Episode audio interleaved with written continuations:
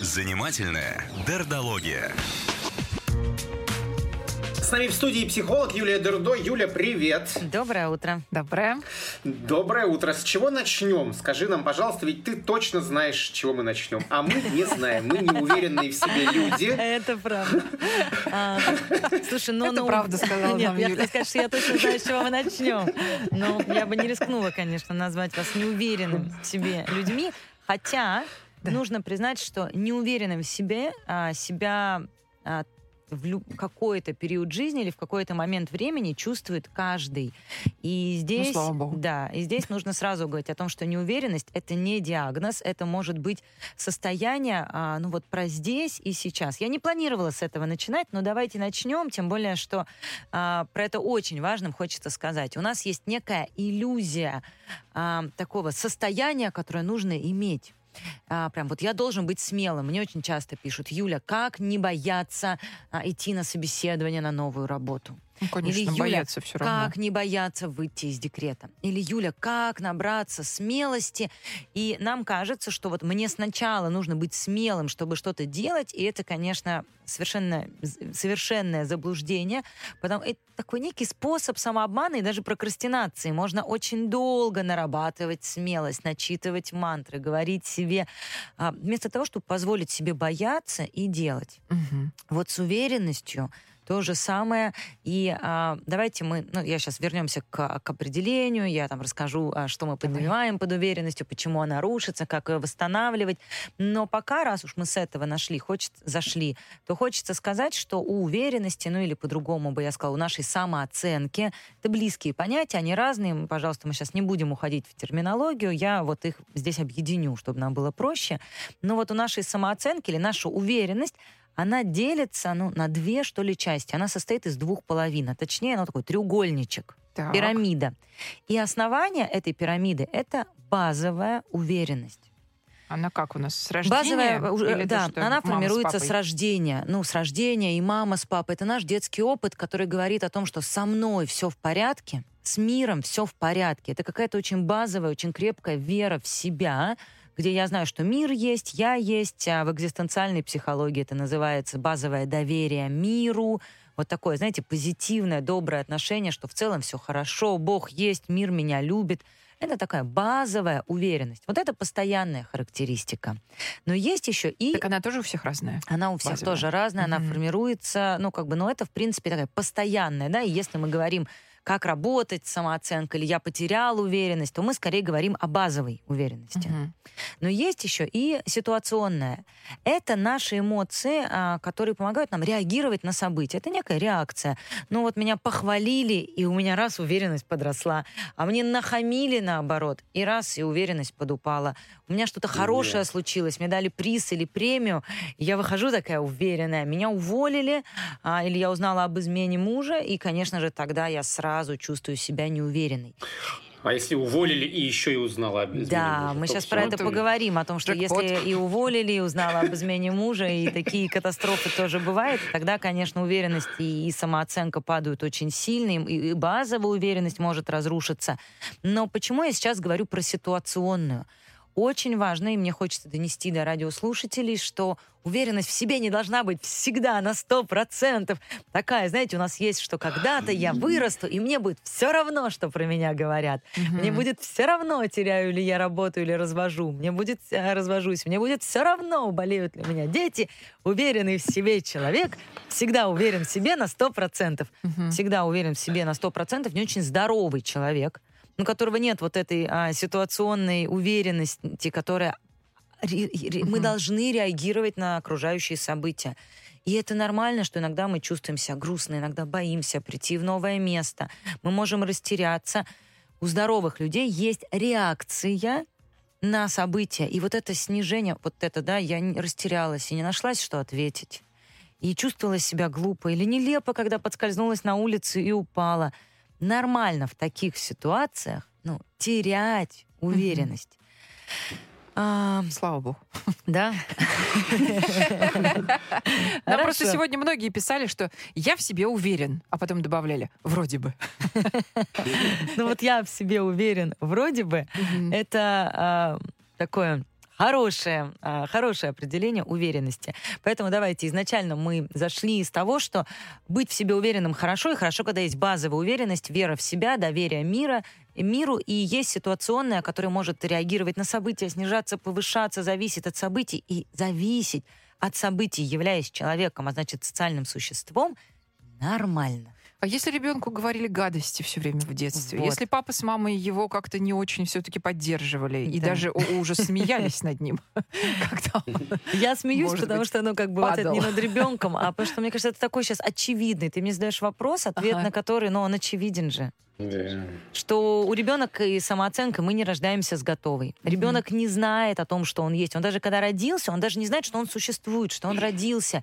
И если вы видели новорожденных младенцев, то первое, что они делают, они палец себе в рот засовывают и начинают его сосать, а, или там ту же сисечку в рот, не потому что они уж так есть хотят, просто почувствовать собственное тело. Ну, это как вот заземлиться. Вот я есть, и пока я есть, это может быть только ощущение собственного пальца. И вот он понимает, что я есть физически.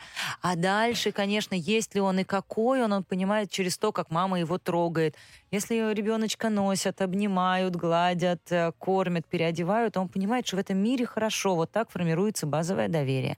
Мир для меня. Или, может быть, это ребенок, которого от мамы забрали, он кричит, плачет, испытывает ужас, страх, одиночество, и тогда этот мир страшный, этому миру доверять нельзя, мир не для меня. Дальше есть а, следующее, а, ну, как бы, это условие, это уже именно общение, когда ребенок, он же не знает, хороший он или плохой. Ему об этом сообщают родители. Причем не всегда, ой, ты мой зайчка, ты хороший, или ох, ты там лентяй, сволочь, ты плохой. Иногда это сообщается а, очень косвенно. Ну что ты не плачь, а, там не надо злиться, не жадничай, ты же такой хороший. И ребенок понимает, что ну я вроде хороший, а вот чувства мои плохие. Когда я Мгм. злюсь, мама на меня кричит, или когда я плачу, папа отворачивается и хлопает дверью. Мои родители не могут вынести моих чувств. Значит, ну, с моими чувствами что-то не так. Конечно, ам, считается, что в большом... Ну, то есть наша уверенность в себе состоит из э, четырех факторов. Первый — генетическая предрасположенность. Так. Все-таки от генов, от э, непосредственно биологии, от биологии мы никуда не ушли, а, потому что на 20% точно мы а, за- зашифрованы, у кого-то высокий уровень тревоги, у кого-то низкий, и это ну вот оно так просто клеточки Мгм. сложились. Поэтому первое это генетическая предрасположенность. Второе это отношение родителей. Вот это что говорили, защищали, поддерживали или унижали, стыдили. Мгм. Третье это сами родители. Знаете, может быть, родители все говорили и все делали правильно, но при этом а, сами были дико в себе не уверены, всего боялись. Они могли бы говорить, там, мальчик мой, ничего не бойся, но при этом сами боялись. Или типа воспитательницы там, вот если что, скажи мне, но сами к этой воспитательнице подходили, там, ой, простите, пожалуйста, не ругайте моего Петечку, или не могли. Ну, и ребенок видел, что, ну, родителям страшно. М. А если моим родителям страшно, они больше меня, то мне же еще страшнее. Поэтому сами родители. Ну и, конечно, культура. Культурный слой, формирование а, слоя, как в целом принято относиться к обществу. И понятно, что уровень уверенности людей в разных Кореях, он очень разный. А, Много вопросов э, пришло уже, Юля. Давай мы начнем с э, Давай. того, который по теме. Э, Он хороший, потому что, наверное, многих это касается. Не так давно я проходил испытательный срок на работе моей мечты. Все было хорошо, как мне казалось. Руководитель меня хвалил, претензий не было. Но через месяц меня попросили сказать, что я не подхожу, у меня недостаточно знаний, ситуация в стране не позволяет э, э, взять нового сотрудника. Теперь, конечно, я думаю, что проблема во мне, и такую хорошую э, работу я больше не найду. И кажется, что я недостойна такой работы. Самооценка на ноль, зато неуверенность на высоте, пишет Сусанна. Вот, и даже без вопроса она просто рассказывает о Ну, этом смотри, очень давай я прокомментирую. ситуация. Давай, Мгм. да. Значит, первое, да, увольнение, а, не, не взяли на работу, пристыдили, унизили при всех, не получилось, сорвались ожидания, это, конечно, всегда а, сбой по самооценке. То есть, как я уже сказала, при- наша нормальная реакция, когда что-то не получилось, это самооценка падает. Но как далеко она упадет, насколько в дребезги и как долго вы останетесь в этом состоянии, уже зависит от вас. И вот то, что Сусанна описала, а здесь мы видим нормальную реакцию и невротическую. Мгм. Нормальная реакция это в том, когда вам говорят, вы не подошли на эту работу, мы вас не берем. Это переживание боли, грусти и снижение самооценки. Боже мой, ну как бы что произошло? А вот дальше Дальше есть два варианта событий. Первый вариант — это сказать себе, это внутренний диалог, это привычка. И вот эта детская привычка. Что говорила мама, когда вы приходили с двойкой из школы, я сейчас, ну, утрированно, она вам говорила, слушай, как мне тебя жаль, как мне приятно получать такие оценки, но мы обязательно позанимаемся, ты получишь пятерку, я тебе очень сочувствую, не все это зависит от тебя, может быть, что-то зависит от учителя. Или второй вариант, ты лентяйка, вечно ты ничего не можешь, опять ты мне принесла двойку и так далее. Вот то, что делает Сусанна с собой, это внутренний диалог. Вот она прямо писала, я такой работы не найду, ничего в моей жизни не будет, а, все это из-за меня, я во всем виновата. И эти вещи она может как минимум осознать и заметить, что это я так с собой разговариваю. Я себя запугиваю. Мы только что говорили о том, что если ребенку говорить гадости, он будет чувствовать себя плохо. Нет важности говорить, ну, разницы, говорите вы это ребенку или говорите вы сами себе. То есть, пер, что может сделать эта девушка? Она может сказать, да, меня уволили. Это ужасно больно, неприятно, обидно. Мне сейчас тяжело, я по этому поводу грущу. А все остальное прям отслеживать, что фразы типа «меня больше не возьмут», «ничего не будет», прям сказать себе «слушай, хорош, я с собой так разговаривать не буду. Я не хамка и не враг сама себе, и запугивать я себя не буду, тем более реально никто не знает, была ли эта работа для меня лучшей». И вот этот конструктивный внутренний диалог перестроить, ну, это вообще задача, ну, терап... ну, как вот человека. Не получается самостоятельно, ну, идите в терапию. Вот. А, еще вопрос. Да, давай. Да, сразу пока, Мгм. потому что они большие, такие основательные. Э, Значит, о двойняшках-близнецах. Вопрос следующий. У меня двойняшки-мальчики 2 и 6 года. Когда они по отдельности, самые лучшие дети. Но как только вместе, все, держитесь. Неуправляемые, постоянные истерики, дележ одинаковых игрушек, крики, ор. И так в постоянном режиме. Что с этим делать, как поступать? Но это ведь не только двойняшек-близнецов касается. Это часто двух детей касается в семье, близких по возрасту. И еще и однополых. Да, Дим, ну вообще. смотри, тема а, дружбы или там, конфликтов сиблингов – это огромная отдельная тема. Я предлагаю ставить ее на Да. следующую пятницу, поговорить про братьев и сестер, про дружбу в детском возрасте, потом, потому что это прям огромная, длинная тема. Я даже не представляю, как Давайте. ответить в Ну, двух давай. словах, кроме того, что и хочет в это этом возрасте темой, да. а, обратите внимание не столько на их поведение, все, что вы-то так на это бурно реагируете. Ну, делят дети игрушки, ну, кричат. Вы чего так переживаете? Если тут родитель не проваливается в свои страхи, боже, они так будут вечно, никогда не усвоят. Опять же мы возвращаемся к, к умению вести внутренний диалог. Э, Почему вам-то так страшно? Ну, Мгм. Еще одно сообщение от э, нашего слушателя, не по теме. Он спрашивает, как вести себя с женой. У нее такая проблема, боится оставаться дома одна.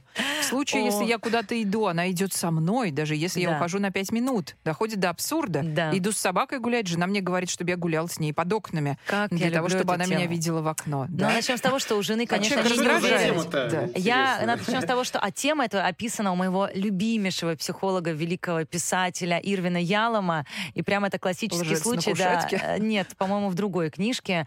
По-моему, это было лекарство от любви, но я сейчас не помню. Мгм. В одной из его книжек это... Начнем с того, что у жены, конечно, не неуверенность, у нее фобия. И, к сожалению, это действительно расстройство и заболевание. Это нужно, ну, в идеале обращаться к специалисту, и чем быстрее, тем лучше, потому что все это очень быстро становится привычкой. Чем дольше в этом а, живется, тем ну, хуже хуже становится. Но если уж такое происходит, вот именно такой случай у Ирвина Ялома описан, и он предлагал это лечить парадоксальным методом, и он прекрасно в этом работает. Пришел мужчина, пожаловался, что его жена никуда не выходит из дома, даже спуститься в, на первый этаж, э, купить себе сигареты в ну вот там внизу Вот дома она в она метро не тоже может боится ездить, никуда. пишет наш и после Ага. чего Ирвин Ялом порекомендовал, а, ну, собственно, мужчине звонить жене каждый там час и проверять, дома ли она. Он Говорит, милая, сиди, пожалуйста, дома, никуда не выходи, это очень важно. Я тебя очень прошу, никуда не выходи, тем самым ты... а, Ну, ей казалось, что если я куда-то выйду, случится что-то страшное, там, наши отношения рухнут.